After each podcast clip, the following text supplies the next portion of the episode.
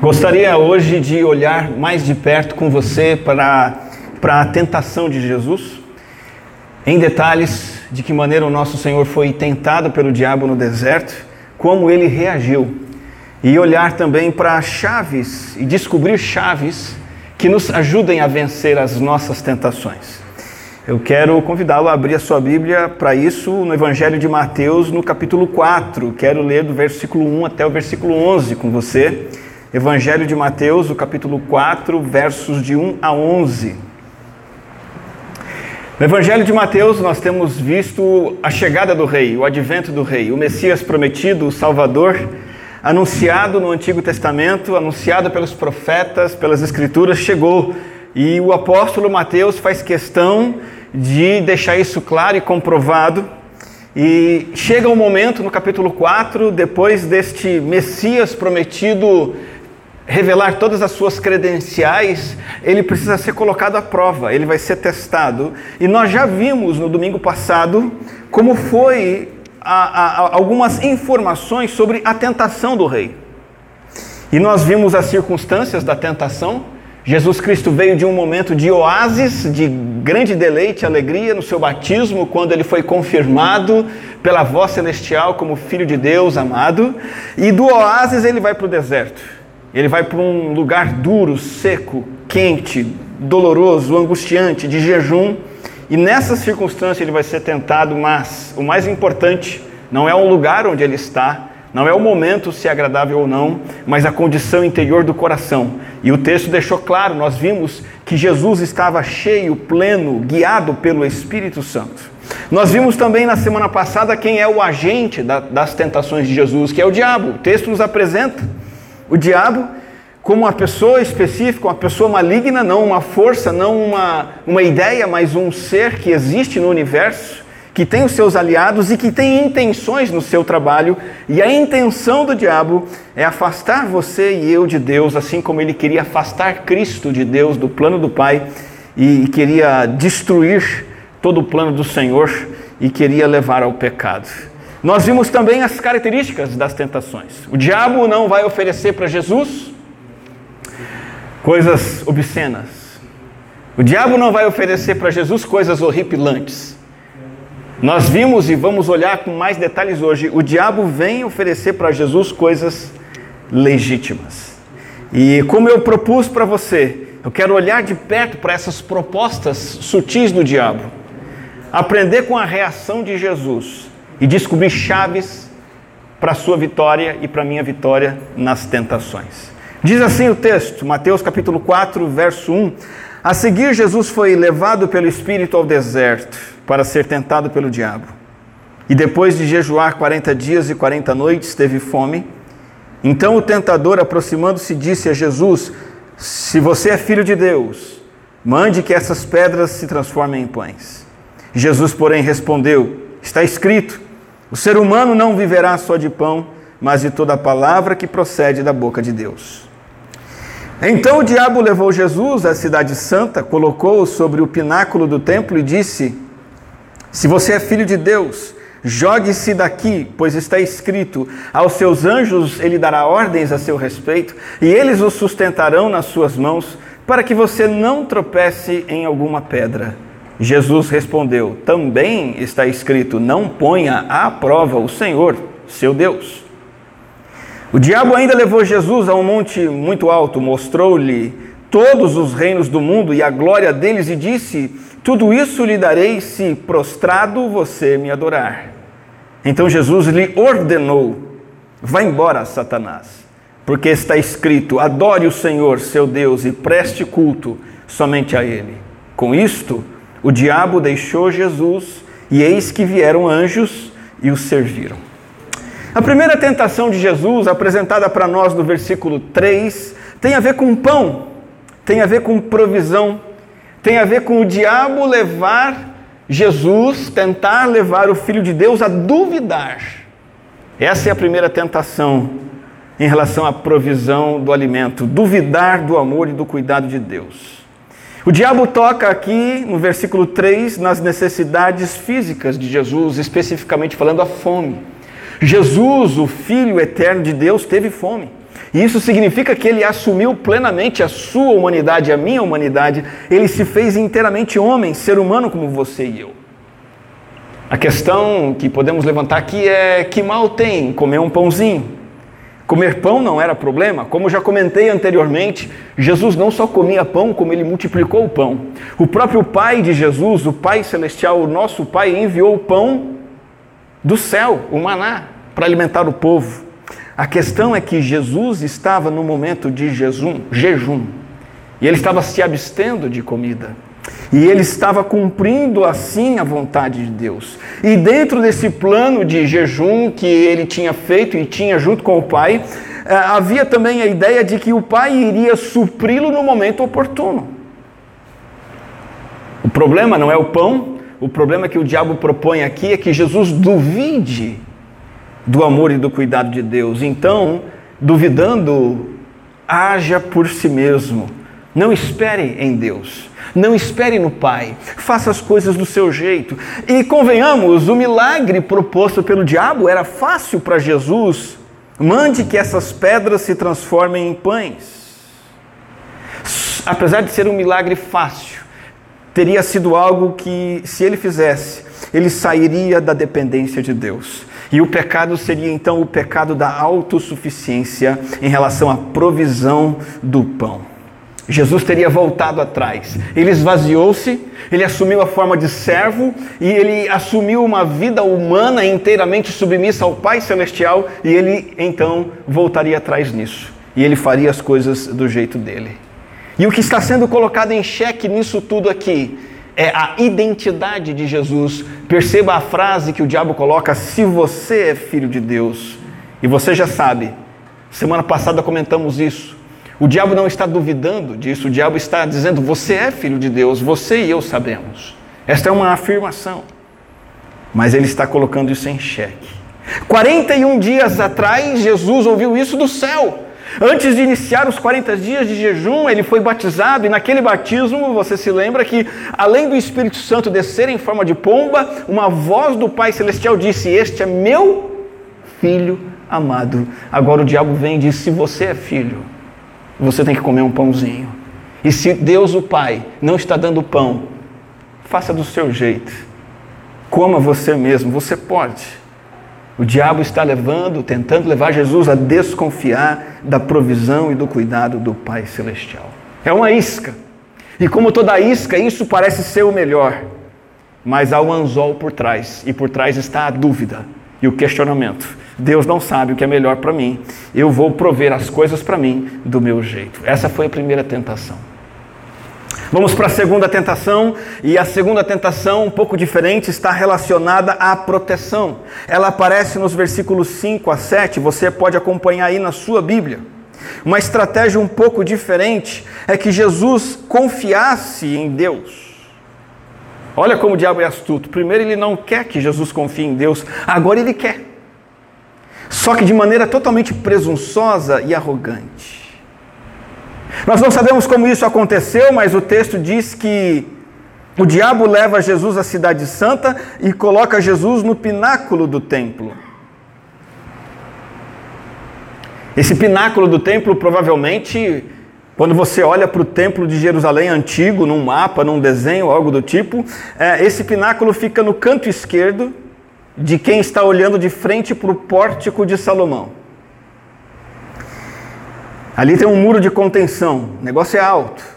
E ali é uma das áreas mais movimentadas, tanto do templo quanto as estradas que se achegam ao templo.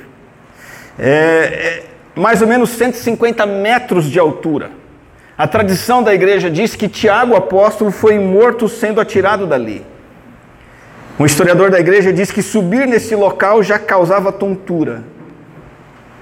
Pular e sobreviver é chance zero de acontecer.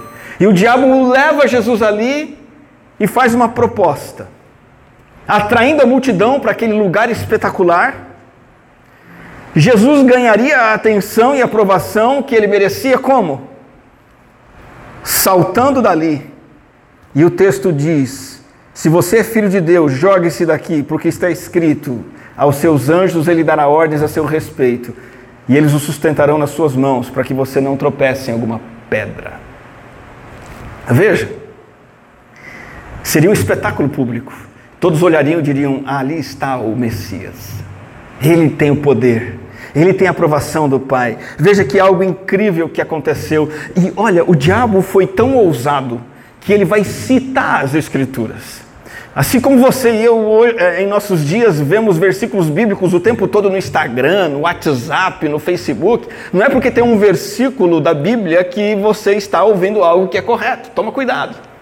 O diabo cita o Salmo 91, verso 11 e 12, eu, eu coloquei aqui na tela para você acompanhar. O texto, o texto diz assim, é muito parecido. Diz assim: Porque aos seus anjos ele dará ordens a seu respeito, para que guardem você o diabo tirou essa frase aqui, em todos os seus caminhos. Essa frase o diabo não citou, é só você comparar. Versículo 6 não tem essa parte. Em todos os seus caminhos. Eles o sustentarão nas suas mãos. E aí está correto, o diabo cita isso, para que você não tropece em alguma pedra. O diabo usa a Bíblia para persuadir, mas ele distorce a Bíblia de forma sutil tanto tirando uma frase da Bíblia, quanto através dessa retirada, mudar o significado da Bíblia. Porque a promessa do Salmo 91 é uma promessa diferente do que o diabo está dizendo que Deus prometeu para Jesus. Diferente. A promessa do Salmo 91 é uma promessa de proteção nas idas e vindas do fiel. Por isso que o texto diz em todos os seus caminhos. O Salmo não está dizendo para você como diz o jovem, né? Meter o loucão, mete o louco aí que Deus vai segurar a barra para você. Não. O Salmo está dizendo o seguinte: caminha com o Senhor, anda com o Senhor, leva o Senhor a sério, faz sua parte, toma seu, seu cuidado, não pula de pináculo, por favor. Porque esse Deus estabeleceu a lei da gravidade, ele não vai mudá-la. Mas ele vai te proteger à medida que você anda com o Senhor ele vai te ajudar, vai te capacitar a viver em santidade. O Salmo 91 não é um seguro para acrobacias. O Salmo 91 não está falando nada de você determinar coisas para Deus e dizer a hora que Ele vai manifestar o poder, a hora que Ele vai agir e em que momento o milagre vai acontecer, de maneira alguma. O diabo está propondo isso. Assim como muitas igrejas estão propondo, não em nome de Deus, mas em nome do diabo. Por isso que eu estou dizendo que isso é confiar em Deus de forma presunçosa e arrogante. Seria um espetáculo contrário ao plano de Deus e à promessa de Deus. E de novo, o diabo quer tirar Jesus do plano de Deus, assim como ele quer tirar você também e a mim do plano de Deus. E algo mais grave está acontecendo aqui na proposta do diabo: uma inversão de posições. Jesus Cristo veio, se encarnou, se fez homem, assumiu a forma de servo, obediente. E o tempo todo ele vai declarar isso: Eu vim como servo para realizar a vontade do Pai, a vontade do Senhor. O Senhor ordena e eu cumpro. O Pai dá as ordens e eu obedeço. O diabo quer inverter isso. O diabo quer que Jesus dê as ordens. Saia da posição de servo. Deus tem que fazer o que você determinar. Deus tem que agir e segurar você quando você saltar de lá. E aí todos vão ver que você é um fenômeno e todos vão te aplaudir e você será reconhecido como filho de Deus.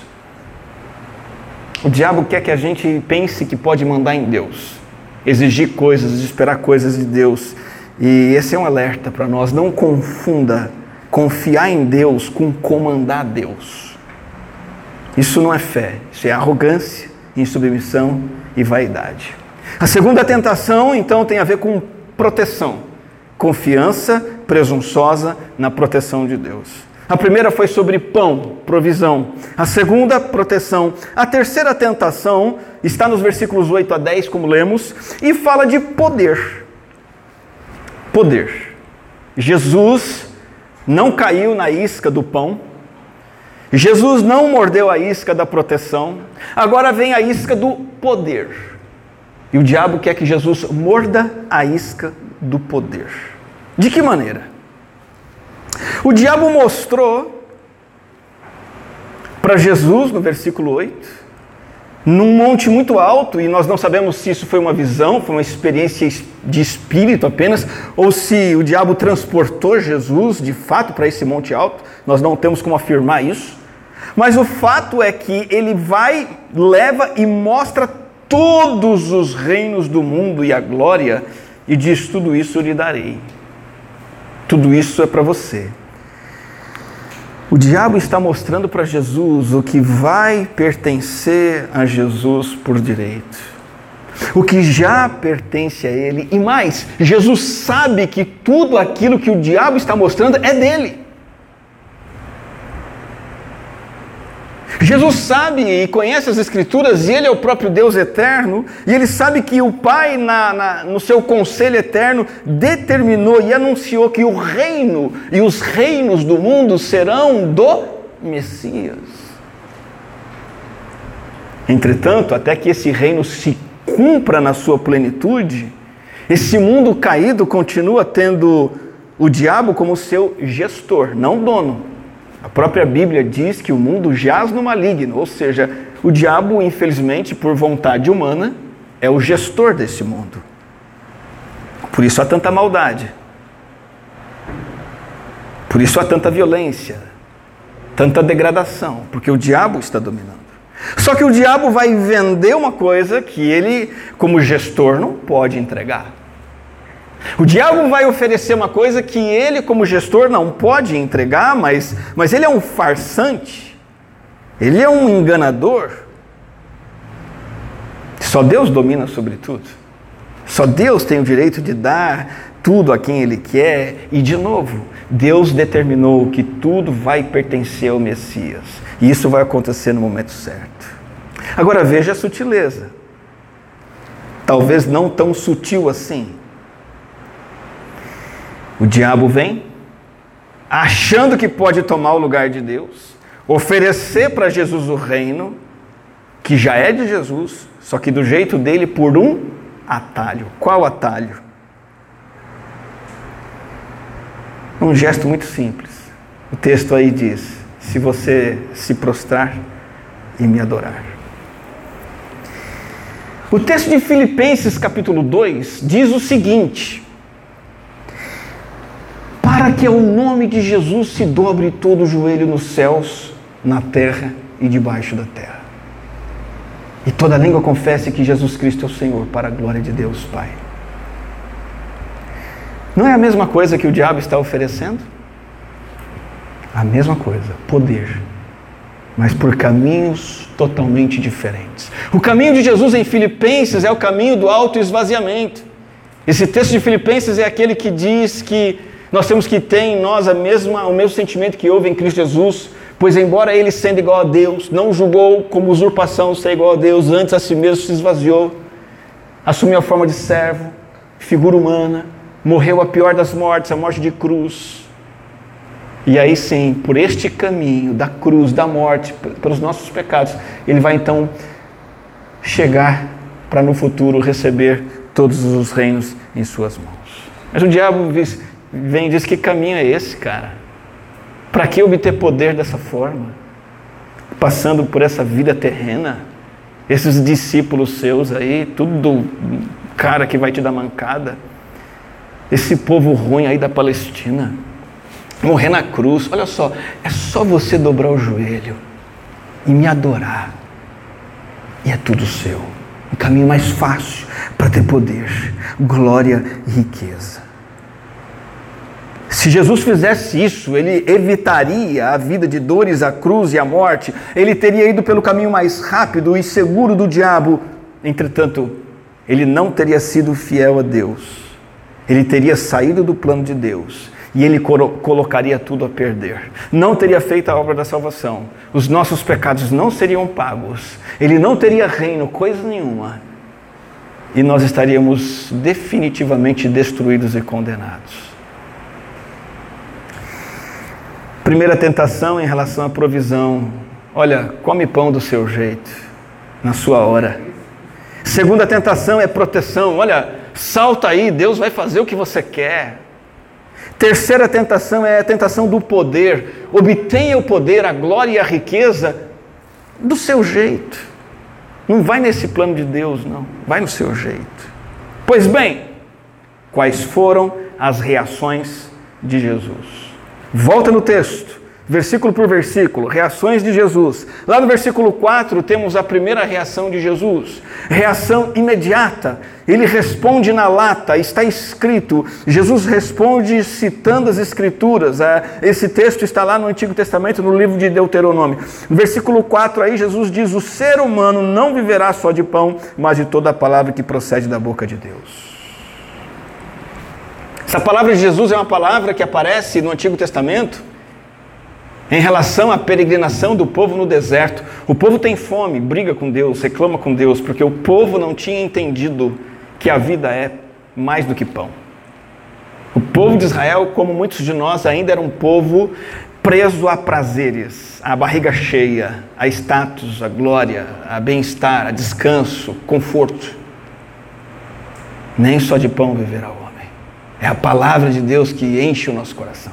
É a palavra de Deus que dá sentido para a nossa vida. E Jesus sabia muito bem disso. E então Jesus, diferente do povo de Israel, ele não falha. E como representante substituto da nação de Israel, ele não falha. Ele não abandona a dependência de Deus para salvar a própria vida. Ele confia na provisão divina de pão no tempo certo. Ele diz não para o diabo. Ele não morde a isca. No versículo 7 do seu texto, nós temos a segunda reação de Jesus, e de novo ele responde citando a Bíblia. Jesus respondeu: Também está escrito: Não ponha à prova o Senhor teu Deus. E de novo Jesus cita Deuteronômio: Não colocar o Senhor à prova. Por que Jesus diz isso? Isso é uma referência ao que o povo de Israel fez. O povo de Israel colocou o Senhor à prova. Se o Senhor fosse bom, a gente não estava nessa situação. Qual foi a tentação de Jesus? Se o Senhor for bom, eu vou saltar aqui, vai acontecer o um milagre, todo mundo vai me aplaudir.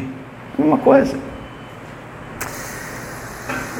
E o povo tentou a paciência de Deus, o cuidado de Deus, esse hábito foi tão marcante que o Senhor se irou com o povo de Israel no deserto e castigou severamente esse povo, mas Jesus não caiu nessa isca.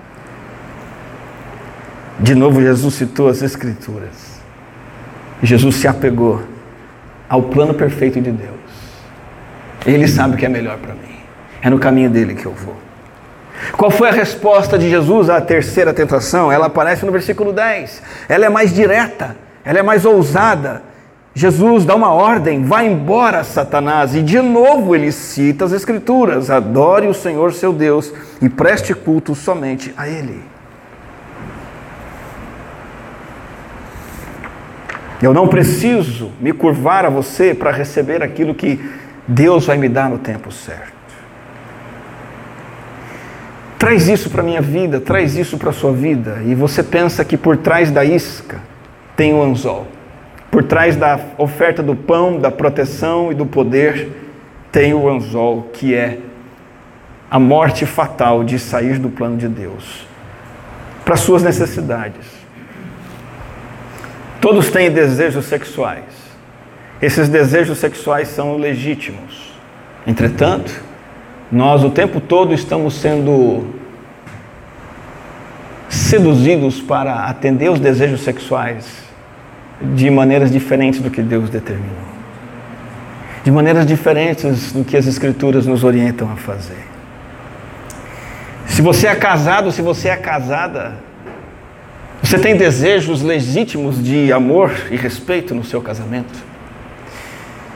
Entretanto, você pode acabar buscando o amor do seu marido ou respeito da sua esposa de maneiras totalmente equivocadas.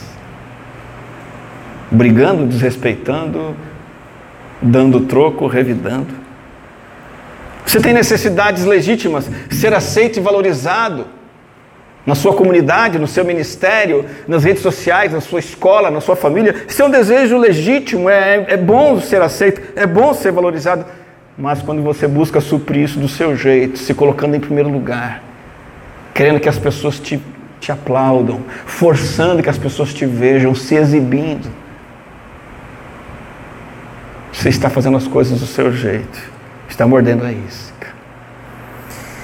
Quando nós pensamos na oferta do diabo para Jesus se jogar lá do pináculo para que Deus o protegesse, fosse um espetáculo, podemos pensar que nós também somos tentados da mesma forma a sermos cuidar, recebermos o cuidado de Deus. Isso acontece quando? É quando eu defino o que Deus tem que fazer por mim. E se Deus não faz o que eu estou esperando, seja eu ter um filho, seja ter um aumento de salário, seja eu ter um casamento, seja eu ter qualquer coisa, eu começo então a reclamar, a exigir, me decepcionar e eu estou sendo presunçoso e insubmisso. Alguns hoje chegam à posição petulante de dizer que você tem que dar ordem para Deus. Determinar o que Deus tem que fazer por você. Estava conversando com amigos recentemente, inclusive ouvindo a seguinte teoria: quando você quer uma coisa para Deus, você tem que dizer em detalhes para Ele o que você quer. A marca do produto que você quer, o modelo que você quer, para que Ele te dê e Ele vai te dar exatamente aquilo, porque você é quem diz. Se você quer uma pessoa para se casar, você tem que dizer como tem que ser essa pessoa: cor dos olhos, cabelo, o jeito, o salário, tudo mais. Interessante que essas listas nossas não são bíblicas, né? Essas listas nossas são totalmente egoístas, são baseadas em nós. Ninguém olha para a Bíblia e diz: Bom Deus, eu quero um marido assim, assim, assado. Né? Biblicamente falando. Arrogância, presunção determinando o que Deus deve fazer. Isso é atraente, é legal, bonito, dá até ibope, mas é insubmissão e arrogância.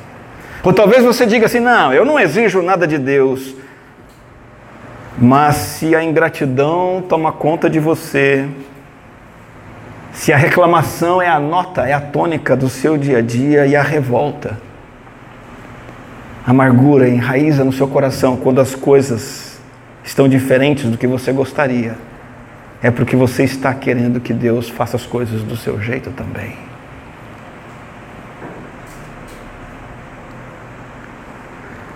Tem gente que chega até o ponto de financiar um carro em 36, 48, 60 vezes, sem saber se vai poder pagar depois, e presume que foi Deus que abriu aquela linha de crédito. E Deus vai dar conta de pagar isso aí. Deus não comprou isso, não, foi você. Namora uma pessoa sem se preocupar se ela está biblicamente qualificada. 99% dos adolescentes e jovens estão namorando. Se você fizer a seguinte pergunta: por que, que você começou a namorar? Eles vão dizer assim: ah, porque eu gosto dele. Vou dizer uma coisa para você: Deus não está nem aí para isso. Não importa se você gosta. Em primeiro lugar, importa Deus gosta daquela pessoa. Ela está qualificada biblicamente, é uma serva de Deus, é uma pessoa de oração, é uma pessoa assídua na igreja, ela é obediente aos pais. Essa pessoa com quem você quer namorar, dá dízimo, trabalha na igreja, ajuda o pastor. Essa pessoa com quem você está namorando ou quer namorar, oh, lê a Bíblia diariamente, é diferente na escola, é uma pessoa que anda com o Senhor. Isso é uma lista bíblica. Quem manda em quem? Veja, o diabo sempre quer que a gente pense que pode exigir de Deus as coisas, mas é o contrário. É Deus quem exige as coisas de nós. Na terceira situação em que o diabo oferece não um milhão de reais, nem um bilhão, nem um trilhão, ele oferece tudo, o mundo inteiro, todo o poder, a glória, a majestade, o aplauso, ele oferece isso. Quantas vezes nós caímos num ato ilícito de corrupção para ganhar um dinheiro a mais numa venda? Quando fazemos isso, nós estamos curvando o joelho para o diabo e adorando o diabo. Quantas vezes a gente engana para fechar um negócio? E quando a gente engana para fechar um negócio, a gente mente. Quando a gente mente, a gente faz o que o pai da mentira quer, que é o diabo. A gente está dobrando o joelho para o diabo para ganhar um dinheiro. Fraudar. Quando você, jovem, lá na escola, cede à tentação de colar na prova, você está se ajoelhando para o diabo para obter uma vantagem.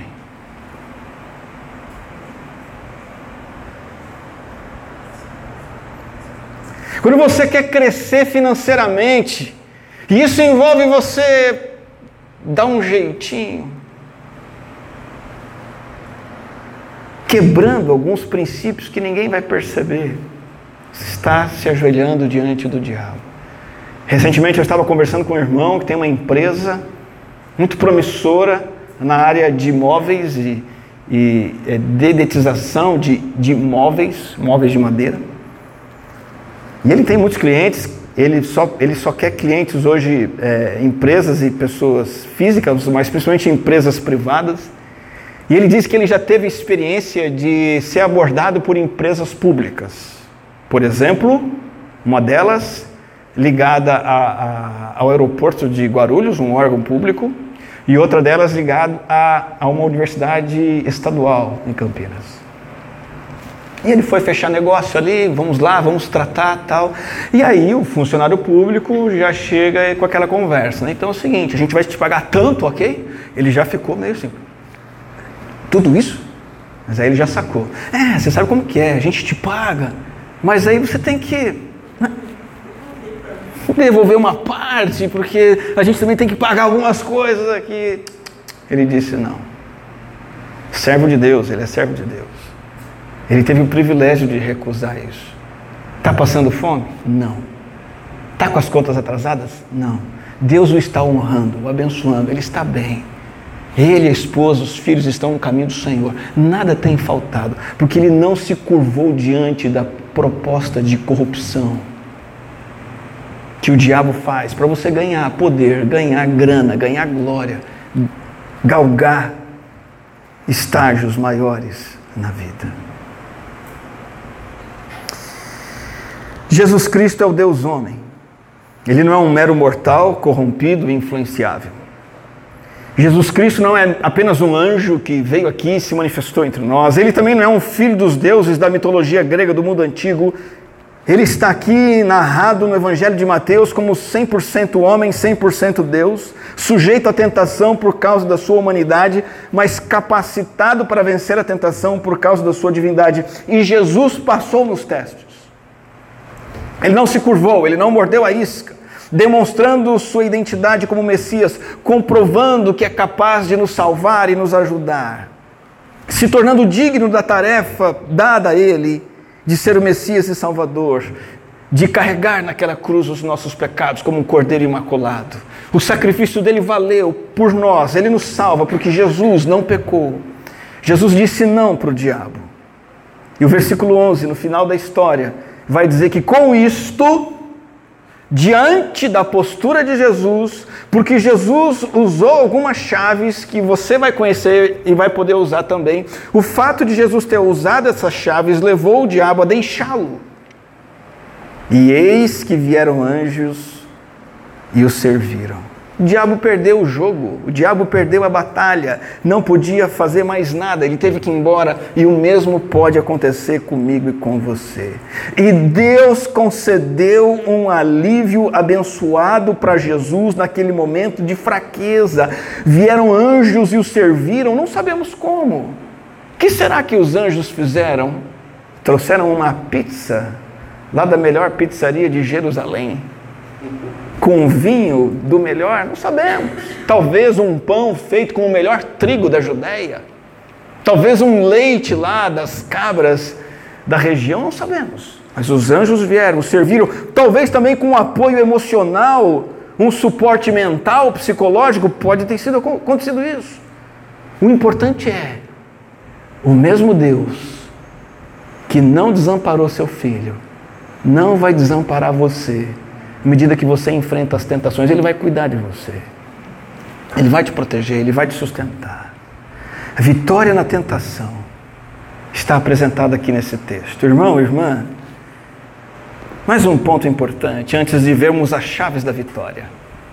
E o ponto é o seguinte: o segredo na vitória sobre Satanás não é você dar ordem no diabo, não é você determinar coisa para o diabo.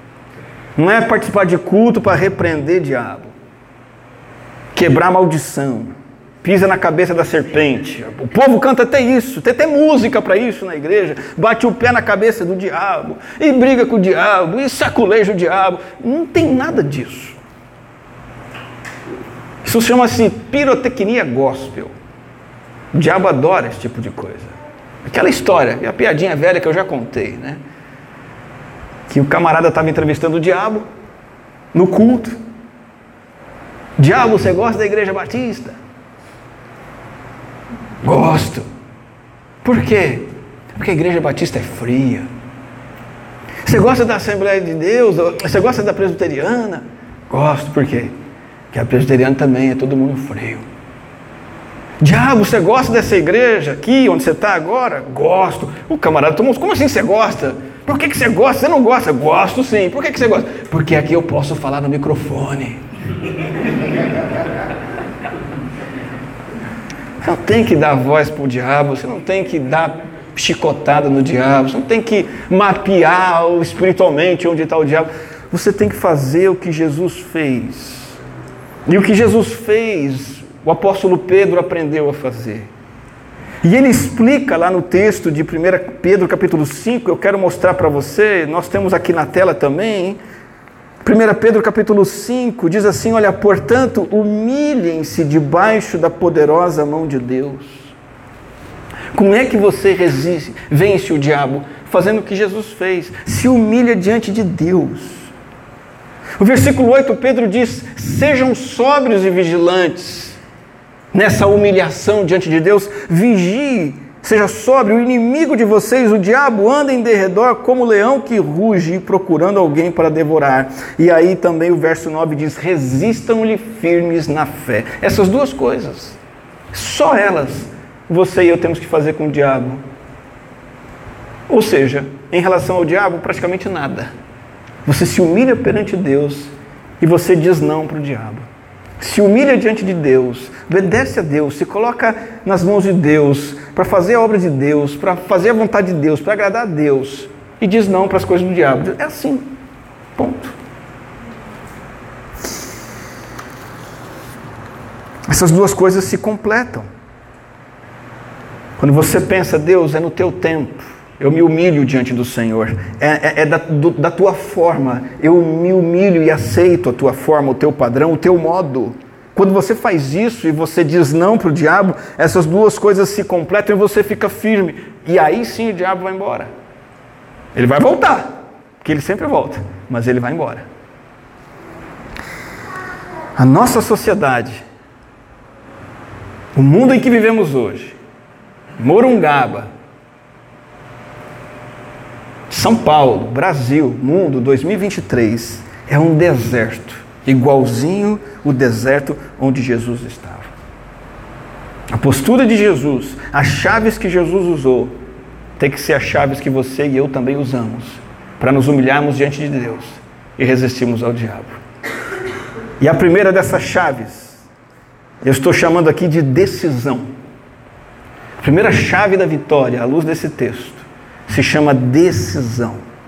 Jesus é um homem decidido sobre o seu papel e a sua posição. Ele não está de brincadeira.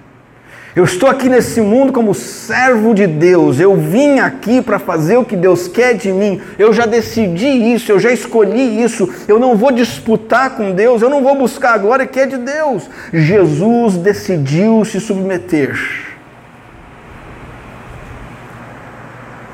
ao quando de Deus, ao como de Deus, ao onde de Deus. Faça o mesmo, tome essa decisão. Qual o seu papel? Qual a sua posição? Servo. Você sabe disso, mas você já decidiu ser servo? Essa decisão tem sido vista no seu comportamento diário? Decida qual o seu papel, qual a sua posição, qual o papel de Deus e qual a posição de Deus na sua vida. A segunda chave da vitória que eu vejo em Jesus aqui é a chave da dependência total de Deus. Mesmo sendo Deus homem, Isso significa que Jesus é o Criador Todo-Poderoso, porque Ele é Deus encarnado, Ele continua sendo Deus, mas Ele decidiu depender do Espírito Santo. Ele decidiu ser guiado pelo Espírito Santo. Assim começou o capítulo 4, o Espírito Santo está conduzindo, levando Jesus, e assim ele se mantém. A chave da vitória não é a sua força ou determinação. Você tem que tomar uma decisão, mas não é a sua decisão que garante a vitória. Ao tomar a decisão, você toma a decisão de depender de Deus, do poder de Deus. Apóstolo Paulo, em 1 Coríntios capítulo 10, versículo 13, diz assim para nós: Não sobreveio a vocês nenhuma tentação que não fosse humana, mas Deus é fiel e não permitirá que vocês sejam tentados além do que podem suportar. Pelo contrário, veja como temos que depender do Senhor. O texto diz que Deus, juntamente com a tentação, proverá o quê? Livramento, para que vocês a possam suportar. Dependa do Senhor, sendo uma pessoa cheia do Espírito, guiada pelo Espírito, preenchida pelo Espírito. Agora eu concordo com você que é complicado esse negócio de entender o que é ser cheio do Espírito. Recentemente eu ouvi uma explicação que gostei e faz sentido biblicamente. Eu vou compartilhar com você, é bem simples. Imagina aí uma pessoa que lembra muito outra pessoa. Hã? Você mais claro. Um exemplo bem simples, dia a dia. Imagina meninos na escola, pequenininhos que lembram muito o Neymar. Entendeu agora? Sim. Tem o cabelo do Neymar, o jeito do Neymar. Vira e mexe, eu falo para a Cris, falava no passado, né? Nossa, Cris, o nosso sobrinho, eu olho para ele, eu vejo o Neymar. Às vezes nem tá com roupa do Neymar, nada mais um jeito, né? Ou uma garota que você olha para ela, você vê Anitta. Hã?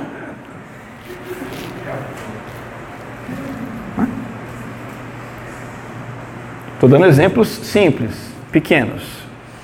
Agora, essas pessoas estão cheias do Neymar, cheias da Anitta. Percebe? só vê aquilo, só pensa naquilo, literalmente, só olha para aquilo.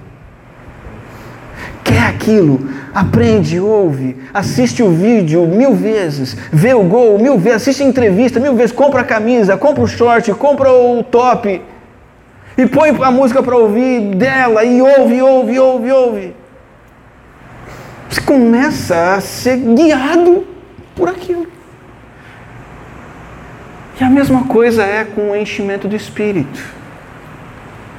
À medida que você se alimenta do Espírito Santo, de quem Ele é, o que Ele pensa, o que Ele diz, o que Ele fez, o que Ele faz. Essas coisas todas estão nas Escrituras Sagradas e você permeia a sua vida com isso. Você pega o seu fone de ouvido e você troca aquela música que está definindo quem você é, que está enchendo você. Você troca aquela música por, por ouvir a Bíblia por ouvir músicas cristãs, por ouvir uma pregação. Nada contra ver uma partida de futebol. Se bem que eu ainda não vi, acredito que eu vou morrer e não vou ver futebol da Arábia. Só para ver o Neymar. Acho que eu não vou fazer isso. Ele foi longe demais. Eu até assistia antes, mas ver futebol árabe para ver, ah, eu acho que eu não vou me submeter a isso não. Ainda que você veja um jogo ou outro se futebol é tudo que você vê, é disso que você está se enchendo, é isso que está te guiando, é disso que você está dependendo. Você quer depender do Espírito Santo? Você tem que se encher da palavra do Espírito Santo, da vida no Espírito, das coisas do Espírito, do, do plano do Espírito Santo de Deus para a vida, para o dia a dia, para o teu comportamento. Faz sentido? Percebe? Aquilo te enche e te domina. Agora, o Neymar, a Anitta, ou seja lá o que for, não é uma força viva dentro de você como o Espírito Santo é. O Espírito Santo vai além. À medida que você se enche da palavra, se enche das escrituras, do plano de Deus, dos mandamentos de Deus, o Deus verdadeiro está vivo dentro de você e acontece o que Paulo disse aqui. No momento da tentação, você terá livramento para que você possa suportar. Então, essa é uma chave da vitória e ela nos leva para a próxima. A terceira chave da vitória, além da, da decisão e da dependência, não poderíamos ignorar essa chave. Você precisa então das Escrituras. As Escrituras. Você precisa ser uma pessoa que ama mais do que tudo na vida, mais do que tudo que é físico, palpável, quero dizer a coisa que você mais precisa amar na vida, que é físico, palpável, é esse livro santo aqui. As Escrituras. As três vezes que Jesus foi tentado, nas três vezes ele disse o que para o diabo? Está escrito. Ele não tinha a Bíblia na mão. Ele não procurou lá no Google, é nem só de pão, onde que está. Não. Ele sabia de cor fluía da sua mente, do seu coração, a palavra de Deus brotava de Jesus, e isso fez toda a diferença. E é pela palavra de Deus que vivemos e não pelo pão, não pelo salário, não por você chegar em casa do serviço e ir para o seu sofá, não é isso que te traz vida, o que te traz vida é a palavra de Deus.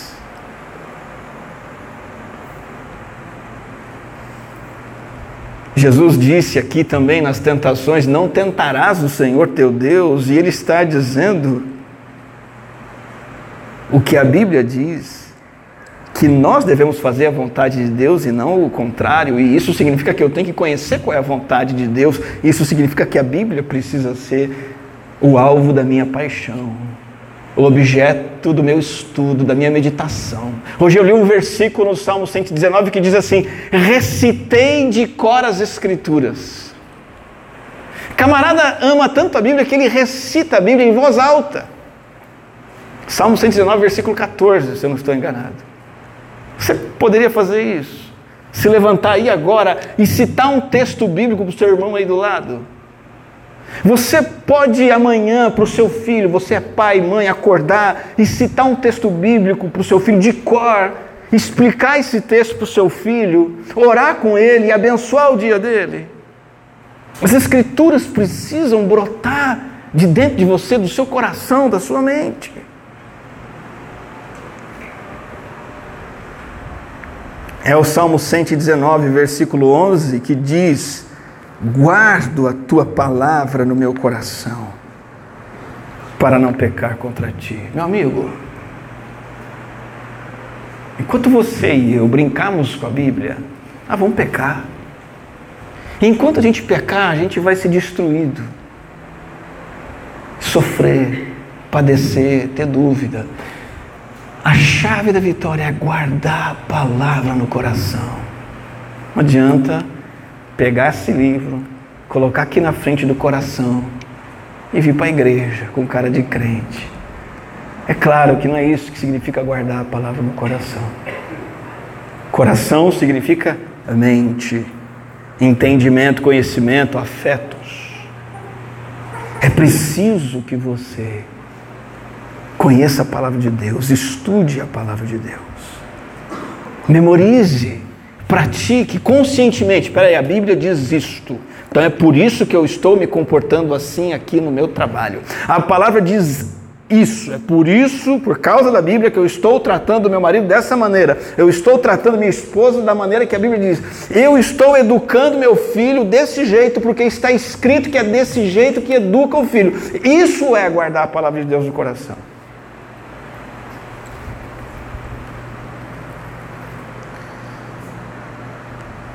Pela palavra que o coração e a conduta são preservados puros. Jesus orou por você. Você vai deixar essa oração se cumprir? Uma parte da oração que Jesus fez por você lá em João 17 foi o seguinte: Pai, santifica teus filhos na verdade. E Jesus completa: A tua palavra é a verdade. Jesus orou pela sua santificação. E ele disse que o que te santifica é a palavra. Vencer as tentações depende da palavra, das escrituras, impregnarem tua mente, teu coração, dominarem o seu jeito de pensar, dominarem suas opiniões, suas convicções, dominarem suas ideias, dominarem, eu vou além, seus afetos, aquilo que você espera, aquilo que você ama. A palavra de Deus vai moldando tudo isso e você vai vencer o pecado. É dessa forma e não tem outra. Essa é a chave da vitória. A terceira, as Escrituras. E há mais uma, a última. Além de decisão, dependência e Escrituras, a quarta chave da vitória é a consciência. Consciência de que você está sendo tentado e que você continuará sendo tentado até entrar na glória celestial. Esta é uma batalha sem fim.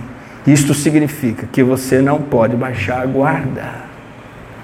Você já se imaginou entrando num ringue de MMA contra o maior lutador que existe, entrando lá de guarda baixada, assim, olhando para a cara do sujeito. É uma só. Pau! É assim que muitos crentes entram na vida, na luta contra o diabo. Guarda baixada, não estão conscientes de que existe um leão pronto para devorar, não estão conscientes de que o acusador, o, aquele que abomina a sua alma, está contra você o tempo todo, e sem essa consciência, você será derrotado. Jesus sabia disso, ele estava jejuando, Jesus sabia que continuaria sendo tentado, tanto que através do próprio Pedro o diabo tenta Jesus e Jesus resiste, depois através de Judas e de muitas outras maneiras até o fim da vida de Jesus. Ele foi tentado, ele tinha consciência disso, e isso vale para mim e para você. As iscas estão aí. A isca de você fazer as coisas do seu jeito você obter coisas legítimas da sua maneira. A isca de você obter atalhos para obter o que você quer.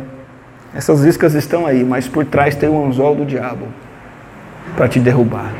Use essas quatro chaves. Decida que você é servo e Deus é o seu Senhor. Dependa do Senhor. Use as Escrituras e tenha consciência de que há uma batalha sendo travada. Mas eu espero que você experimente. E eu oro por isso e por mim também. Para que o versículo 11 se cumpra todo dia na minha e na sua vida. Diante disso, o diabo deixou. E os anjos vieram e cuidaram de Jesus. Que isso possa ser realidade na sua vida e na minha vida. Vamos orar. Graças te dou, Senhor, nos orientar nessa vida tão complexa, tão desafiadora que nós levamos por esta instrução que o Senhor nos deixou e esse exemplo maravilhoso que o Senhor nos deixou, de vencermos as tentações dessa maneira, usando essas chaves da vitória. O diabo é astuto, o Senhor, somos fracos, pequenos diante dele, mas no Senhor, com o Senhor, somos fortes. Temos poder para permanecer de pé, recusar o pecado, pois é isso que o diabo oferece a nós: o pecado, o afastamento do Senhor, o abandono do plano do Senhor nos ajuda a não aceitarmos essas propostas de destruição e nos apegarmos firmemente ao Senhor. É em teu nome que oramos.